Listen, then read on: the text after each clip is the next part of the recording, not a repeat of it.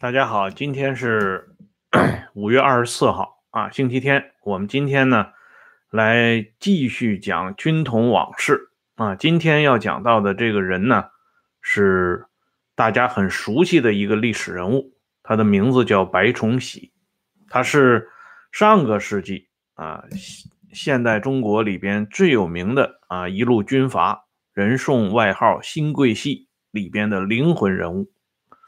为什么 讲军统要讲到白崇禧呢？因为接下来啊，蒋介石在对付新桂系这场大的争斗当中呢，军统的第一号人物和第二号人物两个人在这里边呢，都是大显身手。不仅仅啊有戴笠的身影，更有郑介民发迹的足迹。所以呢，今天一定要。特为表出新贵系的一段往事。那么谈到新贵系，就不能不说到这位白崇禧白建生啊，人称小诸葛。白崇禧呢，自幼啊家境比较贫寒，他主要呢是受他的姐姐的资助啊，姐姐和姐夫呢对他有恩，所以白崇禧后来对他的外甥一贯比较关照。白崇禧进入到军界之后呢，逐渐啊同这个李宗仁和黄绍竑结盟啊，成为新贵系啊起家的这么一个雏形。那么在新贵系的这个集团当中呢，啊素来是以李白黄前期呢是以李白黄著称，就是李宗仁、黄绍竑、白崇禧。后期呢是李，啊，前期是李黄白啊，后期是李白黄，呃，就是黄绍竑走了以后，代之以黄旭初。但是不论是李黄白还是李白黄，这里边真正的灵魂是白崇禧啊，而不是李宗仁。关于李宗仁呢，日本人啊有过一个比较贴切的评价啊，日本人在上个世纪六十年代。曾经有一些日本学者是这样评价李宗仁的，他认为李宗仁啊，直呼李宗仁的小名李铁牛啊，说李铁牛呢是一个敦厚的诈骗犯，认为李李宗仁当时发表的对蒋介石的一些观点看法以及一些史料呢，跟历史事实相距甚远。那么反过头来呢，我们来看一下白崇禧他后来发表的回忆录啊，白崇禧的回忆录，我们看了一下，里边呢虽然有一些地方也是闪啊闪烁其词，但是比李宗仁回忆录呢要多多少少要靠谱一些啊，这是不失为一个研究民国史的重要的依据。白崇禧与黄绍竑呢两个人之间很有些局域。啊，黄绍竑这个人啊，这个属于啊，眼高手低，嗯，志大才疏的这么一个人。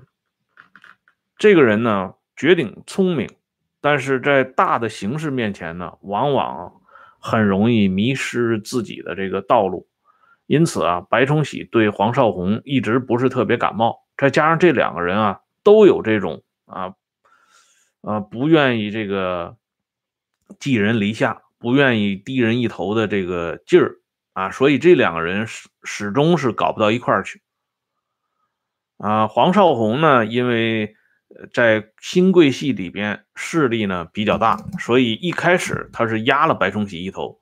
但是白崇禧很聪明啊，他呢就拉拢夏威、拉拢武廷阳这些在新贵系里边实际掌握军队的人，久而久之呢，最终把这个黄绍竑呢。排挤开来，啊，于是呢，这黄绍竑最终愤而离开新贵系，转投蒋介石。晚年的黄绍竑呢，又改换门庭，啊，借着北平谈判的机会，啊，留在了大陆。可是呢，当这场文化大革命到来的时候，黄绍竑最终不能幸免于难，啊，死于非命。这是新贵系三个人当中第一个啊。就是三巨头吧，唯一一个死于非命的人就是黄绍竑。后边的黄旭初呢，他和黄绍竑是同宗，正是因为这一层关系，他在新贵系里边没办法与白崇禧抗争。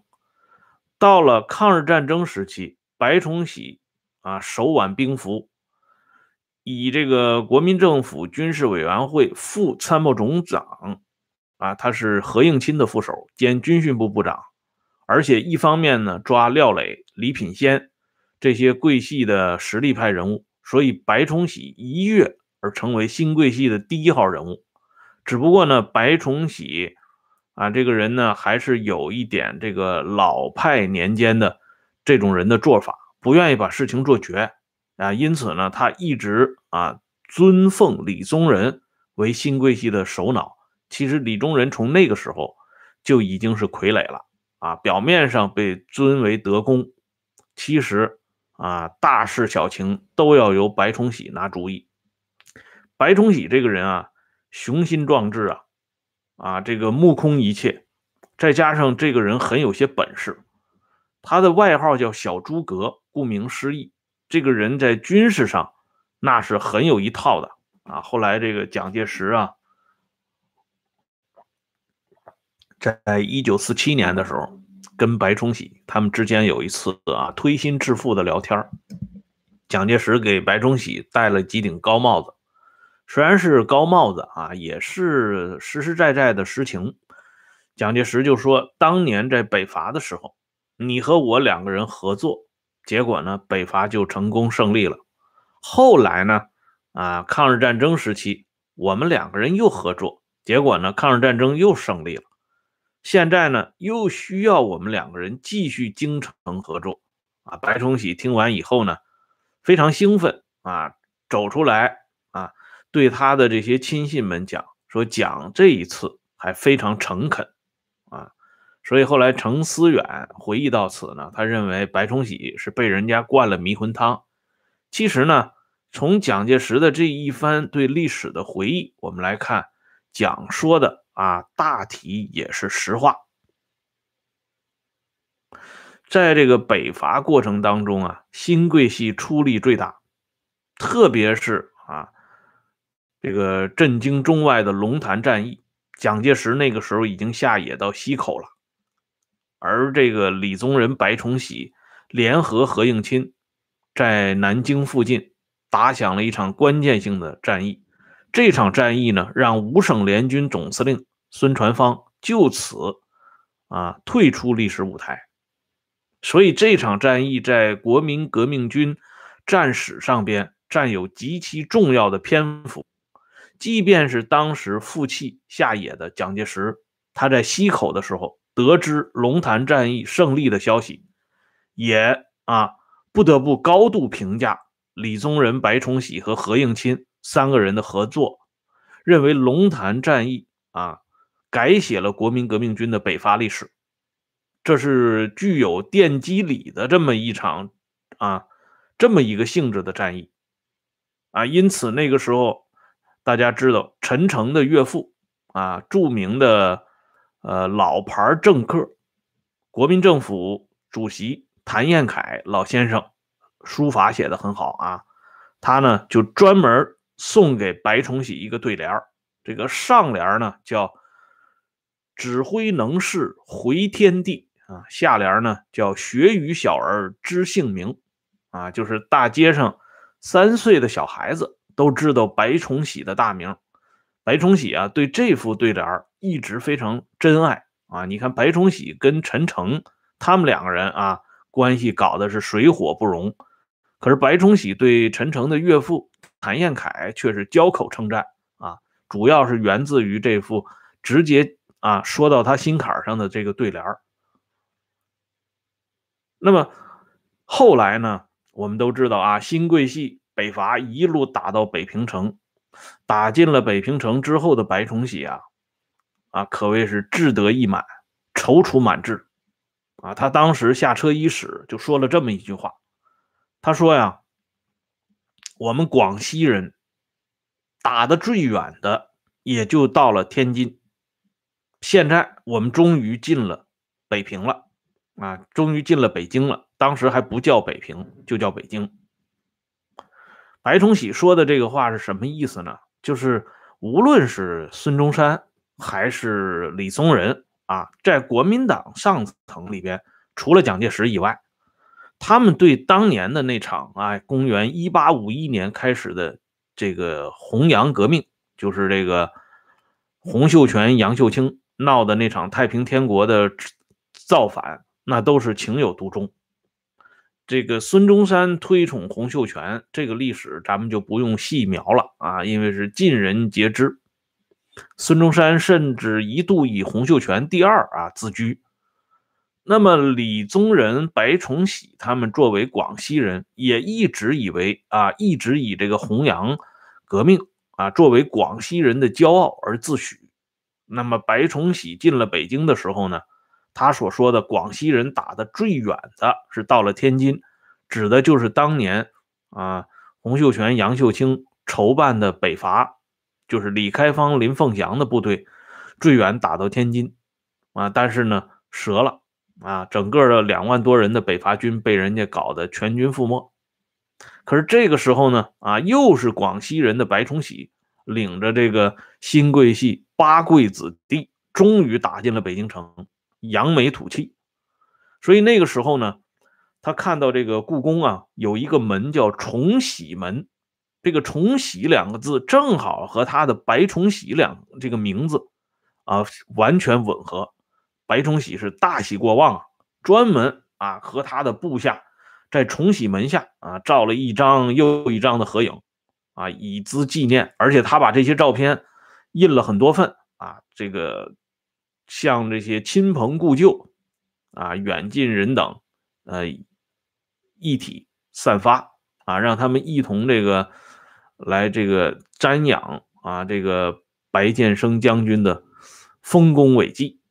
这个时候呢，白崇禧有一套三江理论啊。这个时候，因为白崇禧啊做大这个北京城啊，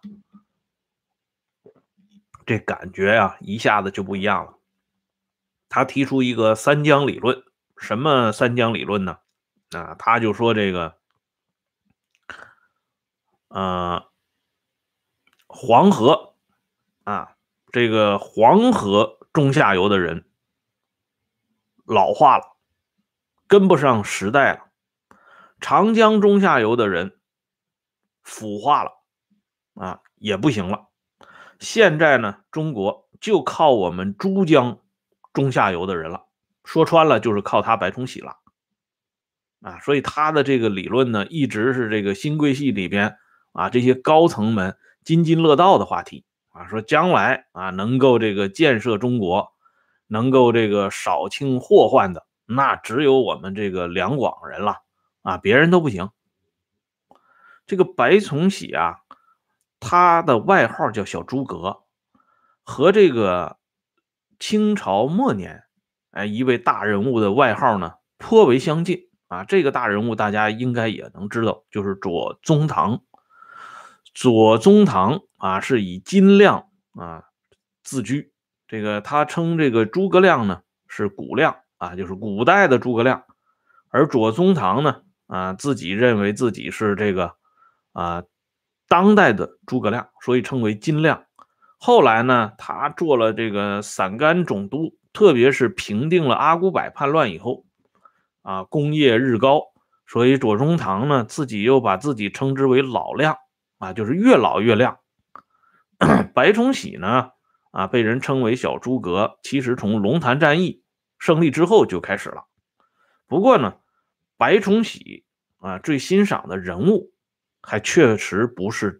左宗棠，别看这两个人的外号差不多，啊，白崇禧欣赏的是左宗棠的一个对立面，此人呢是这个甘肃回回民军的首领人物，此人大名叫马占鳌，啊，他是活跃在清朝同治年间的啊陕甘回民军的上层人物，这个人啊很有一些办法。啊，这个据历史记载记载啊，这个左宗棠啊平定陕甘回乱啊，那是大开杀戒啊。但是唯独对这个马占鳌这一支儿呢，刀下留情。不仅刀下留情，而且呢，马占鳌的儿子啊，我们熟知的马安良，他的这个名字还是左宗棠赐予的。为什么左宗棠高看马占鳌一眼呢？就是因为左宗棠进入陕西甘肃啊之后，几乎是没有打过败仗的。可是唯一的一次败仗，就败在了马占鳌的手下。这马占鳌呢，他有一个表弟，此人叫马海燕。马海燕这个人，很多朋友不一定能知道，但是提起马海燕的孙子，我相信熟悉民国史的朋友都应该知道。马海燕的孙子就是马步芳，青海的大军阀马步芳，马家军的头面人物。当时呢，左宗棠他们啊，这个湘军呢，老湘营那是战斗力非常强的一支武装，步步紧逼。这马占鳌呢，就决定要给这个湘军呢一点颜色看看啊，否则的话呢。这湘军气焰太嚣张了，这样呢，当时他们决战的地方就是在今天的宁安县。宁安县，马占鳌到了宁安县以后，首先查看地形啊，他发现呢，呃，当时四十多个营的湘军呢，已经把这个宁安县南面二十多里的新路坡啊，以及较高的这些山峰呢，都已经霸占了啊，制高点让人抢占了。马占鳌一看这个怎么办呢？后来他看中了啊，中心地带有一个比较低的山峰呢，没有人马。啊，这位朋友问国内买书，你可以加一下这个，我给你一个微信号吧，嗯，你可以加一下微信。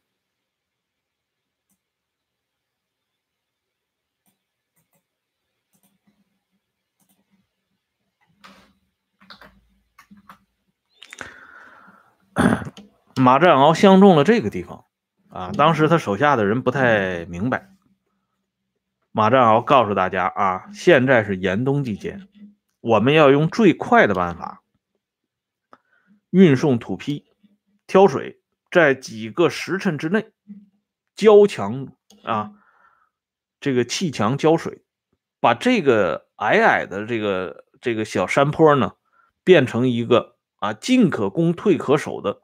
小城池，于是呢，这马占鳌派了几千人啊，运送土坯，结果呢，果然在两到三个时辰之内，啊，筑成了一个光滑坚硬的小冰城，这有点杨六郎守睡城的那个感觉。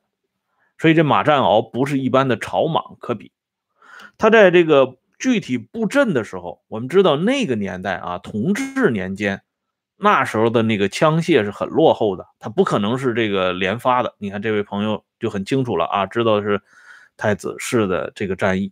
于是呢，马占鳌把这个三百名枪手分成两批，头一百五十人啊是负责这个专门射击的，后边一百五十人是负责装弹的啊，装卸子弹的。这样呢，就保证了连续射击。结果呢，这湘军在马占鳌的手下吃了大亏。这能征惯战的啊，这两个总兵，一个是凉州镇总兵傅先宗，啊，先是被人给打死了，啊，再一个呢是西宁镇的总兵徐文秀，也被这马占鳌给打死了。所以这马占鳌这个这个两两场战役呢，把这个湘军给打懵了，啊，没遇到这么狠的对手。可是就在这个时候，马占鳌出奇的决定。啊，趁着胜利的这个机会，向左宗棠投降。哎，出人意料啊！因为大家刚刚打赢啊，很多人都认为应该乘胜追击，但是马占鳌收手了。不仅收手，派自己的儿子啊，以及其他的这些啊回民军上层的这些骨干力量的子弟一起啊，到左宗棠的大营里边负荆请罪。左宗棠一看，大喜过望，不仅赦免了这些人的这个所谓的罪罪行，而且呢还加官进爵，这十十个子弟一律赏给这个六品顶戴。等到马占鳌自己去见左宗棠的时候，马占鳌的这个戏呀演的就更足了。他呢给自己加了一个铁锁链，仿佛当年的这个廉颇去见蔺相如一样。左宗棠呢，啊就坡下驴，就把这马占鳌给扶起来了。后来左宗棠就拉着马占鳌坐下，左宗棠就问他啊说：“如果你不投降的话，你跟我接着打的话。”你准备怎么跟我开战？这马占鳌呢？啊，当然是先谦虚一番，但是左宗棠一定让他说出他心中的这个副案，这样呢，马占鳌就把自己的想法一一道来。左宗棠啊，非常感慨，他说：“没想到在西凉之地啊，居然能有你这样的人物啊！老夫平生统帅千军万马，东征西杀。”啊，没想到这这个地方能碰到你这样的人，啊，也算不枉此行了，啊，所以呢，特别高看马占鳌一眼，啊，对马占鳌呢极为重视，而马占鳌父子呢，就是马占鳌和他的儿子马安良啊，那三个儿子一生啊，对左宗棠的恩德感激不尽，啊，这父子呢一直到死。啊，家里呢都供奉着左宗棠的牌位，啊，这这一段故事呢是白崇禧经常讲起来的事情。关于这个马占鳌呢，呃，我给大家看一本我小的时候啊最喜欢看的这个启蒙类的小说《星星草》。这个著名的这个历史小说呢，是已故女作家凌丽啊老太太生前的一部力作啊，她是利用这个。文化大革命期间啊，这凌丽呢，她是干部子女嘛，家里这个父亲被打倒了，她呢也没什么事儿，这个自己在家就写了这么本小说，写的非常好。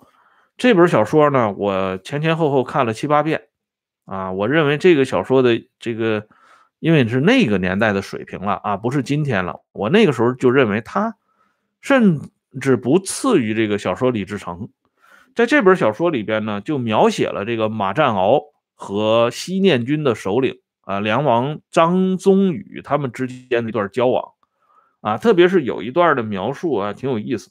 写马占鳌的儿子啊马同昌同这个回民军另外一个首领叫马彦奎，他们在吃这个烤全羊的时候的这个呃这段描写啊，特别有意思。他说：“你看啊。”马同昌从腰间金碧辉煌的刀鞘里抽出短佩刀，在烤全羊的后腿上轻轻一割，割下一块油亮焦脆的肉，啊啊，扔在嘴里，大口大口的嚼着，啊，不停的称赞厨子的好手艺，啊，这段描写很有意思啊，所以呢，就说这个马占鳌这个人，在历史上还是占有一席之地的。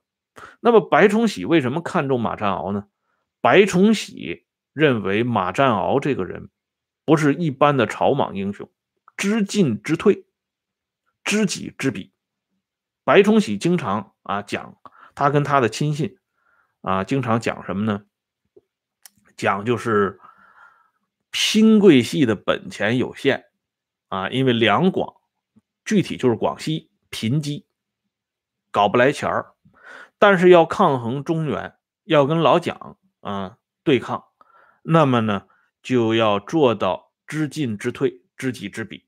所以后来广西苦撑危局，啊，最终完成这个胜利，呃，这个出柜，然后呢，啊，蒋介石亲自安排他们啊参加这个抗战，这一段这个过程实际上就跟白崇禧。啊，熟知历史上这个马占鳌的这段经历有直接的关系啊，所以今天呢要专门讲一下这个。另外一个知进知退是什么呢？就是说，白崇禧非常清楚啊，这个新贵系之所以能够长期存在，全然是因为这个红军的道理。所以在长征期间，蒋介石追击这个红军的时候，白崇禧不惜啊背上骂名。给红军呢放了一条生路，这就是养寇自重嘛。所以当时蒋介石非常的生气啊。蒋介石有一个著名的电报啊，这电文写的是非常的漂亮啊。这里边呢是说这个当匪事迁立即行将就歼啊，贵部违令开放前川要道，无意放虎归山。数年努力，功败垂成，千秋万世，公论之为何？中正之外，其谁能信兄等与匪无私交矣？啊，然后呢，白崇禧啊，还有一副啊铿锵有力的回复。这个回复呢，在近现代中国这个电报站里边呢，也是啊，嗯，很有名的啊。这个白崇禧是这么说的啊，这个。军座结全国赋税资源，带甲百万，旷时数年，又曾歼敌几许？啊，这是质问这个蒋介石的。后来呢？啊，当这个红军打出这个“有劳贵军远送”的标语旗号的时候呢，这个新贵系呢不仅不恼，而且廖磊所部。就到了独山啊，都匀之后，就不再前进。蒋当时坐镇贵阳，直接命令廖磊啊轻装前进，务必全歼。可是廖磊的回复是什么呢？容请示白副总司令允许才能前进。这蒋介石看到廖磊的回电啊，长叹一声啊，说这真是外国的军队了啊，这委员长都指挥不动的军队。可见呢，这个白崇禧这个人啊，正如刚才这个朋友自己所说的这样啊，白这个人在军事水平里边呢，确实是啊，在国民党阵营里边是数一数二的，一般人没法跟他比。他在打仗上确实是有一套办法啊，在他最后这个啊，这个都已经是落败的情况下，他还回身咬了林彪一口，这是大家都知道的。但是白崇禧这个人呢，他确实缺乏这种全局驾驭能力，政治视野和格局太狭隘，所以他只能啊天霸一地，他不可能掌握全局，这是他不如蒋介石的地方。你从他这个崇拜这个洪秀全、杨秀清这一点也能看出来，他的追求就是到那个层面了啊。谢谢张先生啊，不行啊，算计的。太精于算计，就是说，咱们这么讲吧，要是想干大事儿啊，私心还得小一点啊，不能那么多的私心，否则的话，这事儿干不成的啊，得拿出点这个公道来。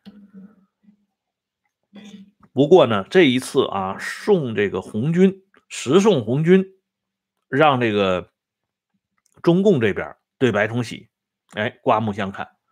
觉得白崇禧是一个可以合作的这个人，这个时候呢，啊，就把这个最强的人物推出了，谁呢？咱们敬爱的恩来同志。这里呢，我要给大家讲一段这个周恩来是如何忽悠白崇禧的。这个事情呢，是发生在一九三八年十月二十六号，这个时间呢比较准确。这一天呢，正好是白崇禧呢领着这个人马。撤到长沙，因为当时两湖已经守不住了啊，前线长江前线已经守不住了，退到长沙，退到湖南。周恩来呢也是退啊，往长沙退，他是经这个澧县往长沙走。他们两个人怎么在路上遇到了呢？正好是白崇禧的这吉普车抛锚了，所以呢。这个后边退过来的周恩来，反而呢遇上了先走了的白崇禧，两个人就在路上遇到了。遇到以后呢，啊，互相打招呼。周恩来这个时候就展现了一番统战的本领。哎，正如老弟所说的啊，当时呢两个人见面以后，啊，白崇禧呢就问他，说你的精力真够旺盛啊。啊，说周先生精力很旺盛，年纪不到四十岁吧？周恩来呢说，我今年刚满四十。按照老历啊讲，我是光绪二十四年生的。那白崇禧一听呢，白崇禧就乐了。白崇禧说：“哦，那你是这个老弟了啊？我是光绪十九年出生啊，周恩来马上说：“那您是兄长啊。”然后呢，白崇禧自然是先恭维一下周恩来，说：“这个周先生才智过人，早在黄埔开创的时候，建生就十分敬仰啊。如今呢，啊，对这个呃双十二事变又有一个完整的收官啊，这件事情更深得国人敬重啊。德公和我呢，对先生一直是称赞有加。结果呢？”这这周恩来一看啊，这个情况很好啊，谢谢老弟啊。这周恩来呢就开始恭维白崇禧了啊，尤其是这个说到最关键的是这个地段，就是当年的龙潭战役啊。周恩来呢说啊，谭延闿老先生啊，赠送您一副对联儿。周恩来就把这对联啊，上下联全背了一遍，背完了不说呢，还对这个白崇禧说：“不知道我有没有记错？”啊，白崇禧听完以后呢，非常感动啊！啊，白崇禧后来跟自己的这个副官讲，他说：“周这个人真是有心人呢，啊，他在这么忙的情况下啊，居然能记着谭延闿写给我的一副对联，而且这一下子就搞到了这个。”白崇禧的痒处，接着呢，周恩来就说：“啊，希望啊，李宗仁先生和白崇禧先生管辖的广西和五战区的军政工作，都能发挥北伐时期白先生率领大军打倒吴佩孚、孙传芳军队的勇往直前的精神。白先生在北伐的时候赢得了诸葛的名誉，希望你今后成为一位杰出的抗日英雄。”那我们前面说。白崇禧的外号叫小诸葛，但是呢，在周恩来的嘴里呢，把那个小字给去掉了，改成诸葛。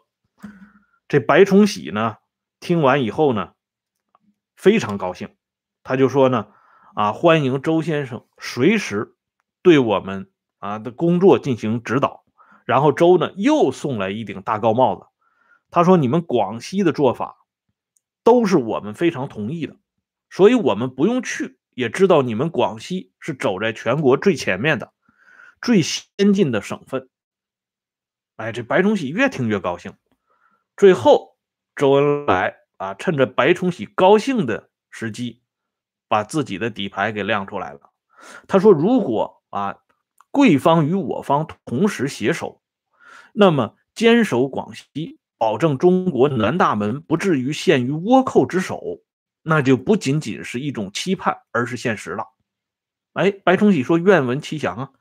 周恩来说能不能啊让我们这边的人在桂林设立一个办事处，便于两军之间进行沟通？这白崇禧一听乐坏了，说没问题呀，可以在桂林可以设办事处。这样呢，周恩来啊十月二十七号到达长沙，马不停蹄的。召见他手下两个亲信人物，一个是大家熟知的龙潭三杰，啊，龙潭三杰之一的李克农，再一个是他的政治秘书吴锡如，啊，这也是一个啊关键性的人物。告诉这两个人，吴锡如是中央特科的啊，告诉这两个人马上给我到桂林把办事处筹建起来。李克农、吴锡如马不停蹄赶到桂林，把这个桂林八路军办事处给建立起来了。而且呢，同新桂系里边的活跃人物王公度接上了头。后边有一个桂系里边有一个著名的王公度事件，就是从这个时候开始的啊。所以说周这个人啊，啊，您好，张先生您好啊。所以说周这个人真的很厉害，他是在不知不觉啊，用这些廉价的高帽子就把白崇禧啊。纳入到自己要行进的轨道中来，啊，利用白崇禧之手，把这个八路军的触角一下子伸到广西了，啊，所以后来你看很多这个左倾的文人啊，这个文化界的人，有很多人最后都跑到桂林去了。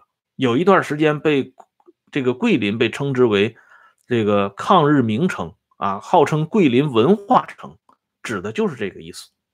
这都是跟周恩来的这些不懈的努力有直接关系的，所以这个小诸葛啊，白崇禧确实是不够亮啊啊，让这周呢，他比周啊大了五岁啊，将近五岁，结果被这周恩来给绕里边了。所以说一般人呢，啊，正常情况下几乎没有不掉到这个周恩来这个坑里边的。那么接下来呢，因为这个桂系呢，在利用蒋介石下野这段时间是大出风头啊，不光是龙潭战役，西征打败唐生智，啊，这个羽翼渐丰啊，在国民党的各大派系里边，他已经成了凤毛麟角了。已经成了各方的这个所瞩目的这种关键性的这个团伙了，枪打出头鸟啊！所以蒋介石复出以后，首先就准备拿这个新桂系开刀。那讲的这几个步骤呢，啊，是分三大块：斩首啊、切腹、击尾。这个斩首指的就是对付这个白崇禧，因为白崇禧是灵魂人物。是首脑，所以蒋介石的第一步就是冲着白崇禧去的。那么他如何啊这个排兵布阵来对付白崇禧呢？这个时候戴笠又怎么样啊被派上了用场呢？咱们下一次军统往事的节目里边呢，详细给大家解说。好了，今天关于白崇禧的话题呢，我们就先说到这里，谢谢大家，我们下次再见。